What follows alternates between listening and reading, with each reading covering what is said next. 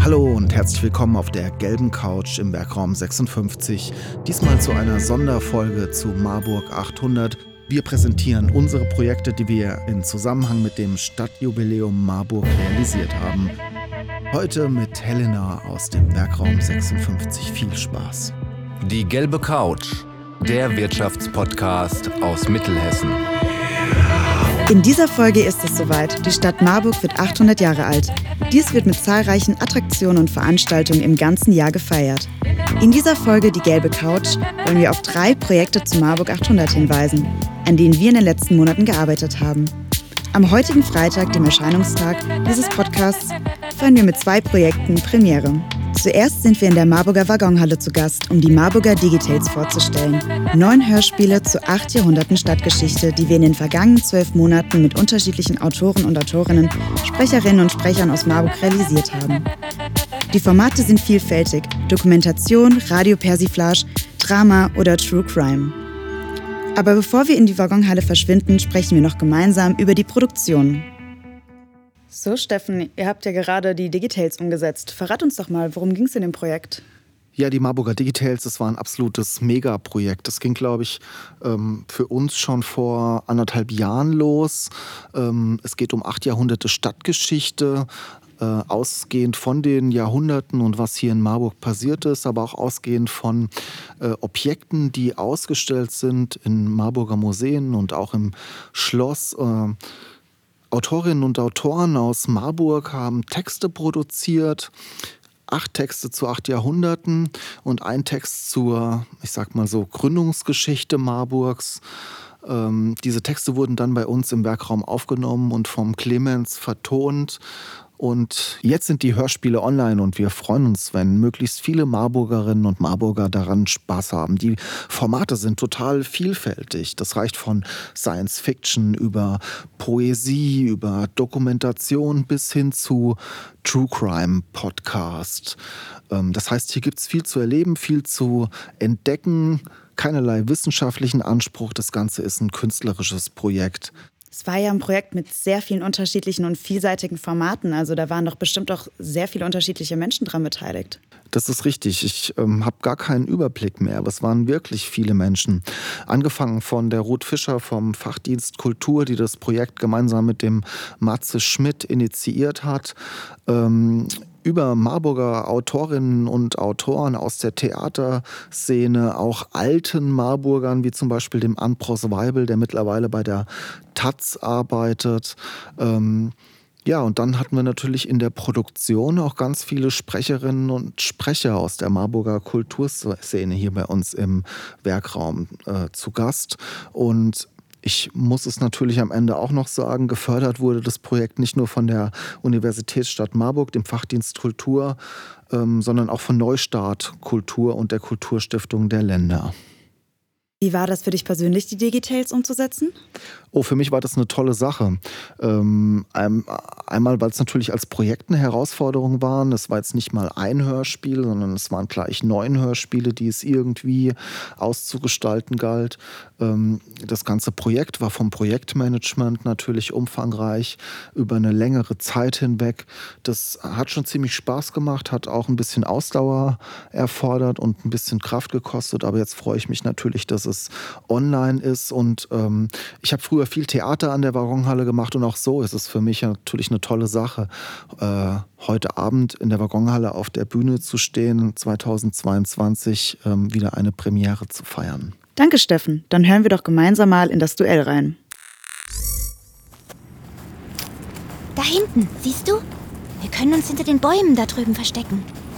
Hm. Oder dort, hinter den Büschen. Dann können wir näher ran. Von hier kann man hervorragend alles sehen. Hm. Der eine scheint ziemlich besoffen zu sein.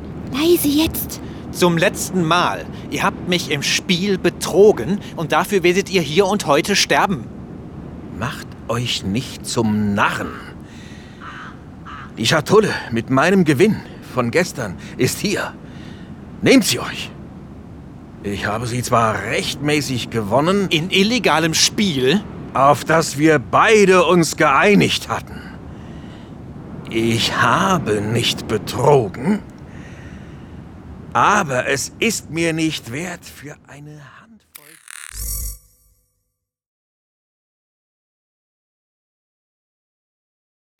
Das war ein kurzer Einblick in eine Geschichte aus Marburg, die so nie geschehen ist. Das von Martin Esters geschriebene Drama entführt uns durch die nebligen Gassen Marburgs und einem schicksalhaften Besuch, der das Leben zweier Menschen für immer verändern sollte. Hinter der Produktion der Digitales steckt unser Soundmagier Clemens. Ich habe Clemens gefragt, wie es ist, so viele Hörspiele zu produzieren. Clemens, verrat uns doch mal, wie ist es so, so viele Hörspiele zu produzieren? Wie ist das, so viele Hörspiele zu produzieren? Man muss halt äh, sehen, dass man so ein Hörspiel, wo jetzt zum Beispiel zehn Sprecher mitwirken, koordiniert bekommt, dass die Leute alle zur gleichen Zeit an einem Ort sind. Und wenn das mal nicht der Fall ist, dann muss man sich da irgendwie anders behelfen, indem man dann äh, die Sätze, die von denjenigen, die an dem einen Tag nicht konnten, eingesprochen sind, dem äh, Sprecher aufs Ohr gelegt werden. Und dann muss man natürlich auch ähm, die richtigen Töne zu den richtigen äh, Gefühlen finden oder halt auch zu den Handlungen, die dort passieren. Das ist manchmal ganz schön knifflig. Manchmal sucht man ewig für irgendwelche äh, Sounds, dass die passen. Und manchmal geht es auch ganz schnell, aber das ist, finde ich, die Herausforderung an der ganzen Sache. Das klingt auf jeden Fall nach wahnsinnig viel Arbeit, aber was macht dir daran so am meisten Spaß? Spaß. Am meisten Spaß macht es mir einfach, ähm, eine Welt zu erschaffen. Ähm, da ist erstmal nur der Text und das dann anzureichern mit äh, Musik, mit äh, Geräuschen und dem Hörer so ein Erlebnis äh, zu bereiten, was einfach catcht und die Leute irgendwie dranbleiben und äh, eine schöne Zeit einfach haben mit dem, was ich da gebastelt habe.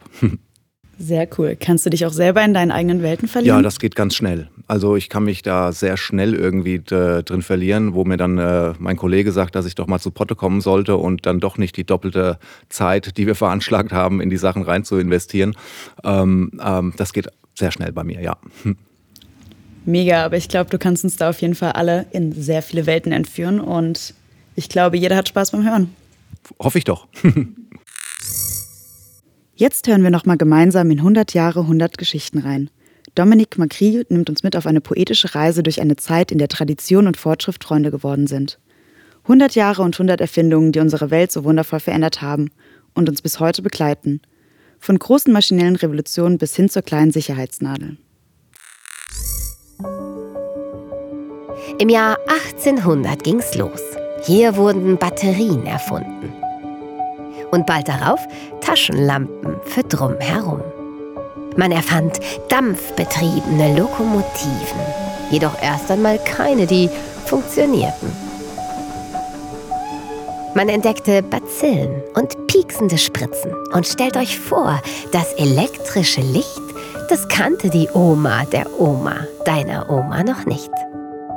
Das allererste Foto wurde damals geschossen die Blechdose erfunden und zack, aufgebrochen. Das Stethoskop, mit dem die Ärztin dein Herz abhört, Regenmantel und Luftballons. Ohne die wär's echt blöd.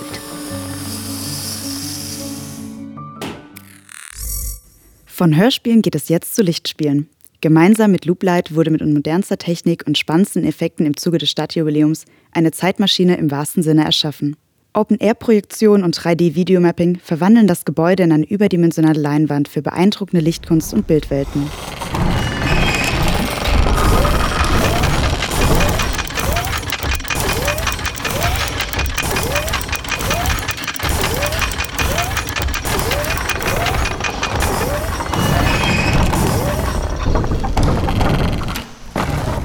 Ist das denn üblich, dass in Hessen die Frauen regieren? So könnte Anna von Hessen gedacht haben.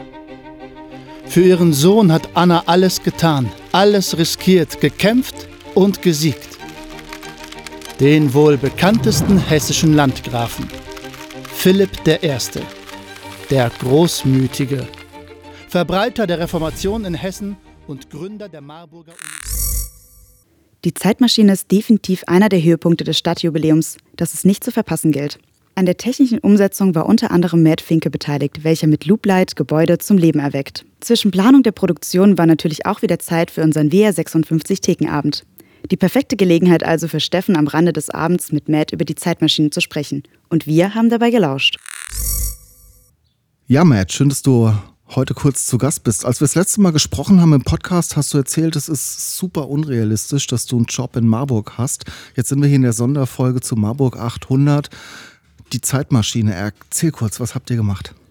ja, ich bin selbst erstaunt, dass es dann doch so schnell ging. Vielleicht sollten wir beide öfters reden und danach sind wir doch richtige Marburger in unseren alten Tagen, arbeiten nur noch hier. Das ganze weltweite Reisen hat aufgehört. Ja, ich weiß nicht. Doch, ja, ich habe Bock drauf und äh, ist cool und ich freue mich sehr drüber. Wir haben jetzt neun Monate dran gearbeitet, ja. Und äh, nicht nur wir, sondern wir haben ja auch mit, mit Leuten zusammengearbeitet, die alle einen Bezug zur Stadt haben irgendwo. Also Leute, mit denen ich mal gelebt habe. Ich habe mit euch zusammengearbeitet, wo ich total happy bin, genauso wie jetzt. Man sieht uns nicht nur Audio und ihr habt ein Wahnsinnsbrett abgeliefert. Ja, ich glaube, das wird für die Leute echt ein Erlebnis. Ich war gestern äh, bei Flashlight oben gewesen, habe mit äh, dem Jan Bernd diesen Podcast gemacht oder diesen Stream gemacht. Und dann habe ich mit Arvid auch geredet. Der rief mich heute extra noch an und sagte, boah, er hat auch so richtig Bock drauf, dass das Audio fett wird. Da habe ich gesagt, das muss es auch, ja. Also, nee, es ist viel passiert. Wir haben das Ding zusammengebaut, haben jetzt eine 90-prozentige Version, nur noch ein ganz bisschen Schleifen, wahrscheinlich sogar 95 Prozent. Ich freue mich sehr. Ich finde, es äh, hat, eine, hat eine schöne dramatische Kurve, was da passiert. Und mein Wunsch ist einfach nur, lass 70 Prozent der Leute sagen, es war geil, dann bin ich sehr, sehr happy. Ja. Sehr schön. Wie würdest du es mit deinen Worten beschreiben? Was passiert denn da auf dem Rathaus? Hier kann sich ja auch keiner gerade angucken. Oder wie würdest du beschreiben, was passiert visuell, audit auditiv? Es ist im Endeffekt eine, eine, schöne, ausgeglichene Mischung, denke ich, zwischen dem, dass du Effekte hast, dass du 3D-Mapping, das, was 3D-Mapping auszeichnet, an sich erstmal Grafik, unerwartete Momente, Magie, äh, perspektivische Verschiebungen, all sowas, wo du sagst, es ist bunt, es ist schön irgendwo, es hat, es hat überraschende Momente. Aber auch nicht nur, weil wir haben eine historische Show. Wir wollen im Endeffekt ja auch eine Geschichte erzählen. Wir wollen ein bisschen auf das Thema eingehen, äh, für was das Ganze gemacht wird. Ja. Und da Marburg an sich als Stadt ihre Geschichte nicht erzählen kann, sondern die Menschen haben die, die Geschichte geschrieben über die Stadt, reden wir größtenteils halt eben über acht Personen, acht kleine Geschichten, sehr kompakt, alle um eine Minute rum, nicht mehr wo manche Leute vielleicht sagen würden, oh, ich hätte gern ein bisschen mehr Info über die Story. Die gibt es dann einfach in dem Moment nicht. Die kann man sich danach noch holen. Da gibt es Menschen in Marburg, die können die erzählen, ja. Aber ansonsten wäre es auch zu langatmig. Also es hat einen schönen Ausgleich zwischen Inhalt und zwischen hoffentlich begeisternden Effekten, ja, tollen Momenten, Lachern, alles, was dazugehört zu einer, zu einer guten Show, ja. Cool, Matt. Wir freuen uns riesig drauf. Wenn der Podcast hier ausgestrahlt ist, wird, äh, läuft die Show abends zum ersten Mal und dann das ganze Wochenende. Also alle vorbeischauen. Und Matt zum Abschluss. Was wünschst du Marburg zu 800 Jahren? Was wünscht man einer Stadt? Was ist da dein Gefühl aus dem Bauch raus?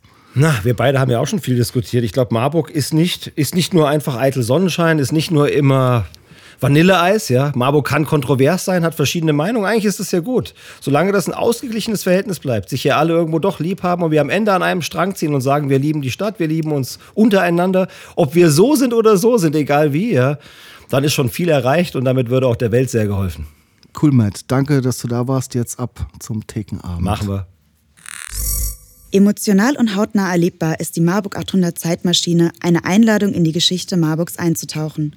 Untermalt wird die Lichtmaschine durch von uns produzierte Audios. Geschichten, Musik und Klänge machen die Geschichte Marburg so lebendig wie noch nie. Mit einer Vielzahl von Produktionen, Sprecherinnen und Akteuren konnten wir diese Geschichte in acht Episoden visuell wie klangvoll inszenieren, um das alte Marburg seh- und hörbar zu machen. Soundbastler und Tonmagier Clemens durfte bei der Umsetzung dieses außergewöhnlichen Projekts natürlich nicht fehlen. Deshalb habe ich auch nochmal bei ihm nachgehorcht. So, Clemens, du hast den Sound gemacht für die Marburger Zeitmaschine. Wie war es für dich, so ein riesiges Projekt zu realisieren? Ja, riesig im wahrsten Sinne des Wortes. Es war was ganz anderes, äh, als jetzt ein Hörspiel oder sowas zu produzieren, ähm, da das ja riesig groß aufs Rathaus projiziert äh, wird. Und da war es schon vonnöten, dass ich mich irgendwo in das Publikum auch mit hineinversetze, was dort dann passiert und was die Menschen dort erleben. Weil ähm, es ist ja, das Rathaus ist nicht klein und wenn man sich vorstellt, dass da eine riesige Zeitmaschine drauf projiziert wird, die ja immer wieder unterbrochen wird oder beziehungsweise die Projektion besteht aus unterschiedlichen Teilen das ist einmal die Zeitmaschine, die abläuft und uns in unterschiedliche Jahrhunderte bringt, wo unterschiedliche Persönlichkeiten aus den Jahrhunderten vorgestellt wird, äh, werden. Und ähm, da war zum einen die Mechanik zu vertonen bei der Zeitmaschine, was ein riesiges Uhrwerk, sag ich jetzt mal so, äh, ist. Und dieses Uhrwerk wird von Jahrhundert zu Jahrhundert moderner. Von einer hölzernen Anmutung zu einer metallischen Anmutung zu einer digitalen Anmutung. Und da war es natürlich eine Herausforderung, die richtigen Sounds zu finden und ähm, natürlich auch die Musik bei den ähm, bei den Zwischenparts, wo eben die Persönlichkeiten vorgestellt werden, dass da eine emotionale Musik drunter läuft, die die Leute einfach äh, mitnimmt und ein gutes Gefühl gibt. Das Marburger Jubiläumsjahr macht die Geschichte Marburgs wieder lebendig und auf eine neue und moderne Weise erlebbar. Ein weiteres spannendes Projekt hierzu ist das Virtual Reality Projekt der alten Synagoge. Mithilfe von VR-Brillen kann die Synagoge nun in ihrem alten Glanz virtuell betreten werden. Umgesetzt hat dieses Projekt unter anderem Thomas Winzer. Er ist Initiator und Mitgründer der Innosoft AG, die sich auf die Konzeption und Umsetzung von innovativen digitalen Lösungen spezialisiert hat. Thomas Winzer war auch bei unserem Thekenabend zu Gast und mit ihm sprechen wir über diese spannende Idee. Synagoge Virtualität? Was habt ihr da für Marburg 800 realisiert und warum ein Video dazu? Anfang des vergangenen Jahres gab es ja den Aufruf an die Marburger mit einem Thema, einem Projekt, ähm, etwas zum Jubiläumsjahr beizutragen.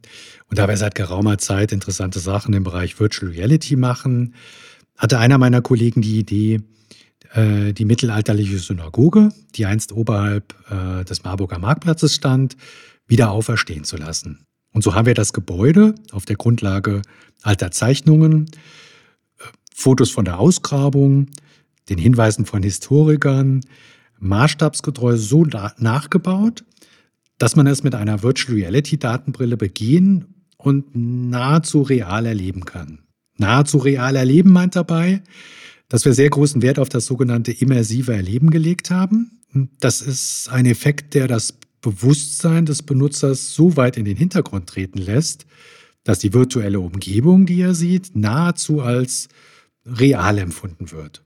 So können die Besucher, ausgestattet mit einer VR-Brille, die Synagoge betreten, alle Räume eigenständig durchlaufen, die Kerzen brennen, man kann äh, den Toraschrank sehen, es sind Marktgeräusche zu hören und vieles mehr, aber es ist eben alles virtuell. Das Video haben wir mit euch gedreht, um die Projektidee bzw. das ganze Projekt ein bisschen nachvollziehbarer darzustellen. Denn virtuelle Projekte oder dreidimensionale Darstellungen von Gebäuden gibt es wie Sand am Meer. Und man muss ähm, trotzdem gut und genau erklären, was die Besucher erwartet, was jetzt das Besondere an einer entsprechenden Umsetzung ist. Denn so eine detailgetreute Darstellung, das kommt noch dazu, inklusive Erlebnisfaktor, habe ich bisher tatsächlich auch nirgends gesehen. Und dafür ist das Video tatsächlich super gut geeignet. Wird das tausendjährige Jubiläum komplett virtuell? Gute Frage. Zumal es eine Reihe von digitalen Verstehern und Zukunfts Zukunftsforschern gibt, die uns ja irgendwie weismachen wollen, dass, äh, dass das die Zukunft ist, Stichwort Metaverse etc. Ich gehe gleichwohl nicht davon aus, denn am Ende des Tages sind und bleiben wir Menschen, die, die, die mit Sinnen ausgestattet sind, die etwas fühlen, erleben wollen, die mehr oder weniger real befriedigt werden wollen. Und eine virtuelle Veranstaltung, der also komplett alles künstlich erzeugt ist, ist, am, ist vor dem Hintergrund am Ende schlichtweg langweilig. Lange Rede, kurzer Sinn. Nein, das tausendjährige Jubiläum wird aus meiner Sicht nicht komplett virtuell stattfinden. Was wünschst du Marburg für die nächsten 800 Jahre? Ich wünsche mir für Marburg, dass der Spagat zwischen klimaneutralem Leben und Wirtschaften, alt und neu, Mobilität und Eigenständigkeit und so weiter so weit gelingt, dass es auch in Zukunft, beziehungsweise in den nächsten Jahr 800 Jahren, also dass es so weit gelingt, dass Marburg eine lebenswerte Stadt bleibt. Ihr wollt euer Unternehmen, Startup, Verein oder Institution auf der gelben Couch präsentieren? Schreibt uns einfach eine E-Mail at info@wr56.de. Erhaltet die neuesten Hörspiele, Videos und Podcasts aus dem Werkraum 56 sowie Zugang zu exklusiven Netzwerkevents. Einfach Mail eintragen unter wr56.de/newsletter.